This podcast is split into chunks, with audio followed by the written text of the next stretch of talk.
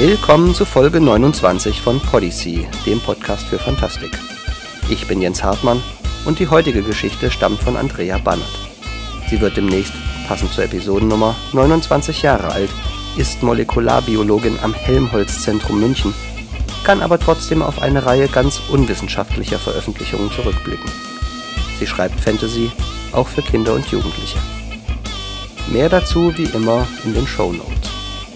Die heutige Geschichte wurde erstmals im Magazin Haller veröffentlicht. Und jetzt kommt sie auch schon.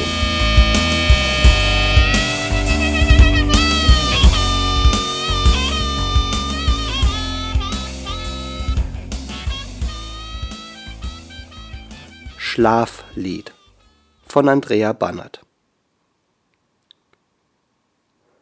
Schläft ein Lied in allen Dingen, die da träumen, fort und fort. Und die Welt hebt an zu singen, triffst du nur das Zauberwort. Josef von Eichendorff Es war Viertel nach fünf, morgens, als das Flugzeug über München startete. Was für ein Opfer wegen einer Erbschaft, die mit Sicherheit nichts einbrachte. Dominik vergeudete das wertvollste Gut, das er seiner Meinung nach besaß, Zeit. Und es war eindeutig viel zu viel davon vergangen, als er drei Stunden 24 Minuten später im weißgetünchten Zimmer eines näselnden Notars drei Leuten gegenüber saß, die er noch nie in seinem Leben gesehen hatte dass als letzte von insgesamt fünf Erben eine gut gebaute Brünette in schwarzem Anzug viel zu spät den Raum betrat, würde Dominik ihr nie verzeihen. Zur Begrüßung schleuderte sie ihm ein freundliches Mein Vater hat sie gehasst entgegen. Es folgte eine endlose Litanei über Häuser und Firmenanteile. Dominik wurde dabei natürlich niemals erwähnt. Bevor er endgültig glauben musste, sein Onkel habe ihn nur nach Berlin fliegen lassen, um ihn zu verarschen, fiel sein Name. Wenig später hielt Dominik ein altes, abgewetztes Notizbuch in der Hand. Ohne einen Blick hineingeworfen zu haben, bot er es seiner unliebsamen Verwandtschaft an, die jedoch dankend ablehnte. Eine weitere Stunde und 43 Minuten später setzte sich seine Rückflugmaschine in Bewegung. Dominik schaute abwesend durch das kleine Fenster neben dem Sitz und hielt sein Erbe in den Händen. Angeekelt öffnete er das Buch das in einen alten, abgegriffenen Ledereinband geschlagen war. Früher oder später hätte er ohnehin hineinsehen müssen. Flüchtig glitten die beschriebenen Seiten durch Dominiks Finger, als ein loses Blatt hinausfiel und langsam zu Boden segelte. Dominik hob es auf und erkannte die Noten eines Musikstückes. Achtung! Nur spielen, wenn du dein Leben für den intensivsten aller Augenblicke geben möchtest, aber denke daran, es wird nur dieser eine sein, las Dominik amüsiert. Er legte das Blatt in sein Erbstück zurück, als er auf der ersten Seite die Schrift seines Onkels erkannte. Lieber Dominik, dies ist vielleicht das Wertvollste, was ich zu vererben habe. Dominik schnaubte den Gedanken an das Firmenimperium, das sein Onkel hinterlassen hatte. Es ist das bestgehüteste Geheimnis unserer Familie, weitergegeben von Generation zu Generation. Ich war wie meine Vorgänger zu feige, den Weg bis zu Ende zu gehen. Aber du wirst die Geschichte deines Ur-Urgroßvaters zurückverfolgen und das Lied wieder wecken. Viel Glück. Dominik blätterte vorsichtig die Seite um. 18. Mai im Jahr 1749. Ich bin ein Suchender. Und wie die meisten Menschen meiner Art weiß auch ich nicht, wonach ich eigentlich suche und hierin liegt die Ausweglosigkeit meiner Situation. 20. Mai im Jahr 1749. Ich bin heute auf der Straße einem Herrn begegnet, welcher in etwa mein Alter gehabt haben durfte. Nenne Schicksal oder Zufall, denn wenig später saß ich dem gleichen Menschen im Gasthof gegenüber. Ich fragte ihn nach dem Besonderen in der Welt, und er erzählte mir von einer unsichtbaren Melodie, die in allen Dingen schliefe. Ich denke, dies ist eine Metapher für genau das, was ich suche und nicht erfassen kann, sagte ich, und er antwortete Nein, es ist real. Dies war der Augenblick, in dem sich die Hitze in meinem Kopf zu stauen begann. Der Mann beugte sich ganz dicht zu mir herüber. Ihr solltet euch hüten, sie zu wecken, hauchte er. Wenn ihr sie einmal gehört habt, so gibt es kein Zurück. Falls euch das unmögliche Unterfangen, das Lied wach zu küssen, tatsächlich gelingen sollte, werdet ihr euch bei eurem Leben wünschen, dass jenes Lied wieder schlafen geht. Ihr und eure Seele werdet für immer verloren sein. Das war der Zeitpunkt, an dem ich ihn eigentlich für einen Spinner hätte halten müssen. Das tat ich auch. 25. Mai im Jahr 1749. Entgegen des allgemeinen Konsens. Nein, ich bin nicht verrückt. Andere Leute jagen ihr ganzes Leben lang irgendeiner goldenen Stadt hinterher. Ich will einen Ort finden, an dem es möglich ist, eine geheime Melodie zu wecken. 26. Mai im Jahr 1749. In der ganzen Stadt suche ich nach jenem Mann. Als ich am Abend die Suche bereits aufgegeben hatte, traf ich ihn an einem Brunnen. Er verriet mir, dass ich nach den ältesten lebenden Wesen suchen muss, die ich finden kann. Dominik war es noch nie in seinem Leben passiert, dass ihm ein Flug zu kurz dauerte. Er konnte es kaum erwarten, das kleine Notizbuch weiterzulesen. Und so war er der letzte Fluggast, der die Maschine verließ. Und auch der einzige, der sich nicht auf den Weg zur Gepäckabholung machte, sondern in der Ankunftshalle sein kleines Buch wieder aufschlug. 2. Juli im Jahr 1749. Es gibt Dinge, die kann man niemals aufgeben, selbst wenn man es möchte. Und tut man es doch, so wird einem dies Höllenqualen bereiten. So mache ich mich erneut auf die Suche nach jenem Mann, der meinem Leben einen neuen Sinn gab. Ich fand ihn am fünften Tag. Wie ich sehe, habt ihr doch die Vernunft walten lassen, um jenes tödliche Unterfangen nicht zu begehen, begrüßte er mich. Ich fand heraus, dass es die Bäume sind, und ich kenne den Ältesten unter ihnen. Nun müsst ihr mir sagen, wie ich das Lied befreien kann, erklärte ich atemlos. Nehmt ein Messer mit silberner Klinge und schneidet euch damit in die Hand. Ist die Waffe getränkt mit eurem Blut, so führt einen langen Schnitt in die Stämme von genau 100 Bäumen, die den Ältesten umgeben. Wenn das Licht des Mondes diesen erhält, so fällt ihn. Es war mir eine Ehre, euch kennengelernt zu haben. Das Gefühl, mit dem ich heute Abend schlafen gehen werde, entzieht sich jeglicher Beschreibbarkeit. 3. Juli im Jahr 1749. Die Sonne geht unter. Wenn es einen Gott gibt in dieser Welt, so möge er mir nun beistehen. Dominik blätterte wild die Seiten durch. Es konnte hier nicht zu Ende sein. Verdammt! Was zum Teufel tat er eigentlich? Dominik wurde das Gefühl nicht los, dass er verrückt geworden war. Und es ließ auch nicht nach, als er kurz entschlossen wieder im Flugzeug saß zurück auf dem Weg zu jener Verwandtschaft, die ihn so sehr liebte. Als er vor dem Haus seiner Tante stand, öffnete die Cousine. Ihr Blick war jener, mit dem man ein lästiges Insekt betrachtet, bevor man es zerquetscht. Wie ist unser Ururgroßvater gestorben? fragte Dominik gerade heraus.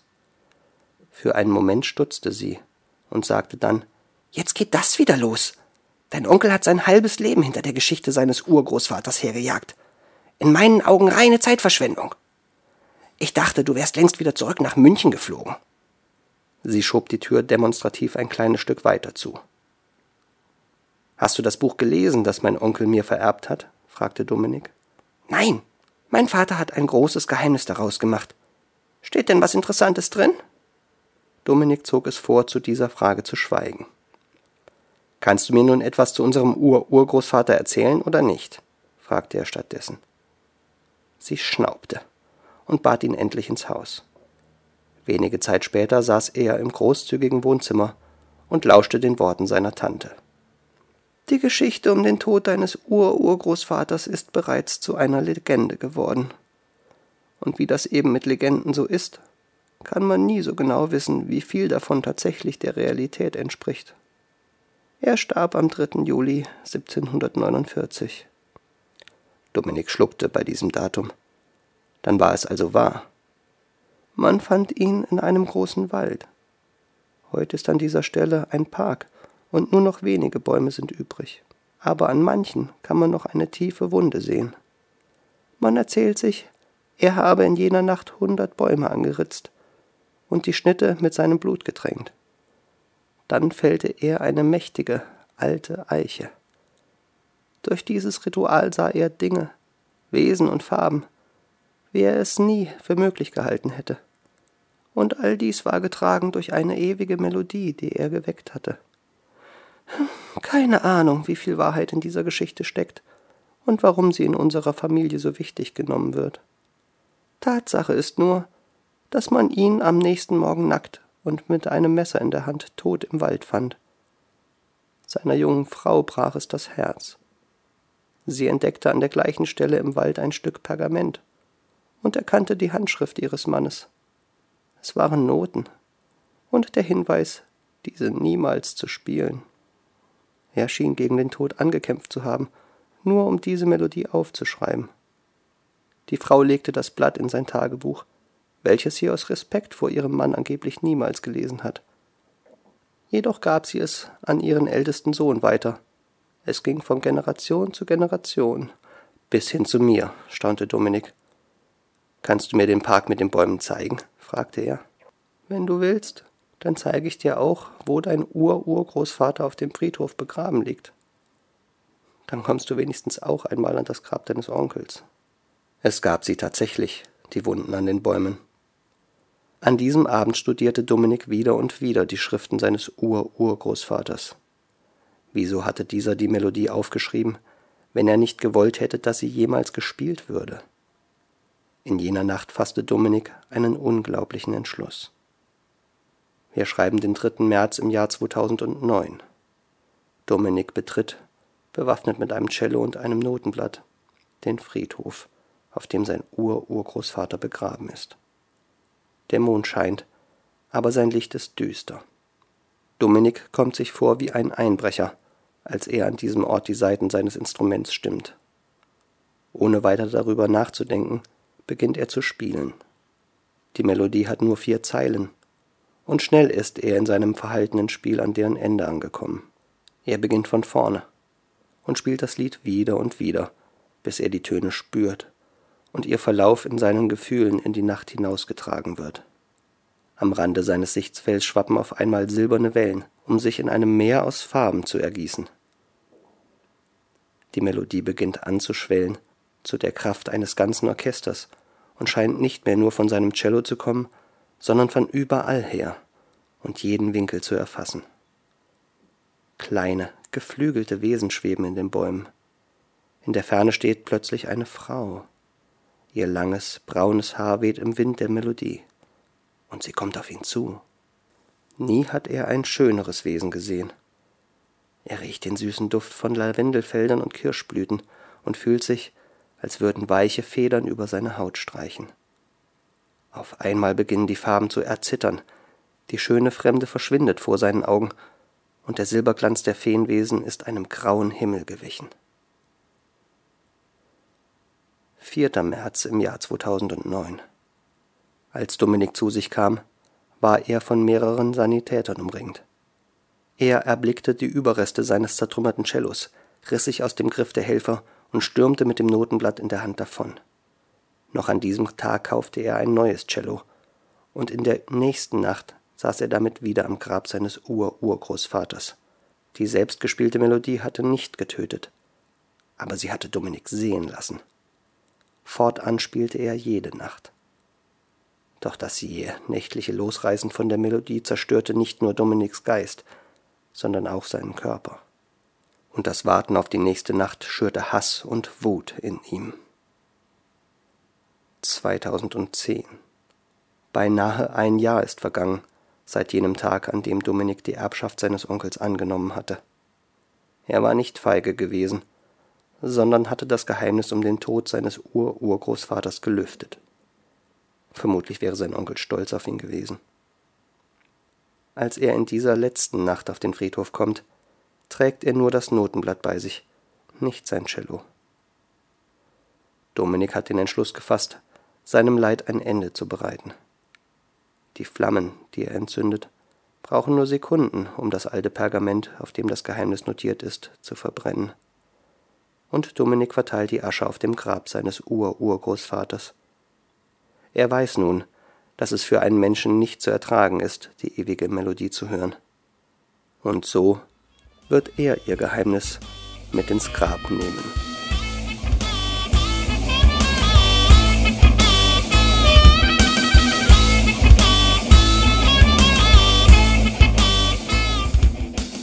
Und das war's. Wenn dir die Geschichte oder Podyssee insgesamt gefällt, empfehle uns weiter. Gern darfst du Kritik und Kommentare auf unserer Facebook-Seite, bei iTunes oder direkt im Blog hinterlassen. Podyssey ist eine Produktion von Earth Rocks e.V.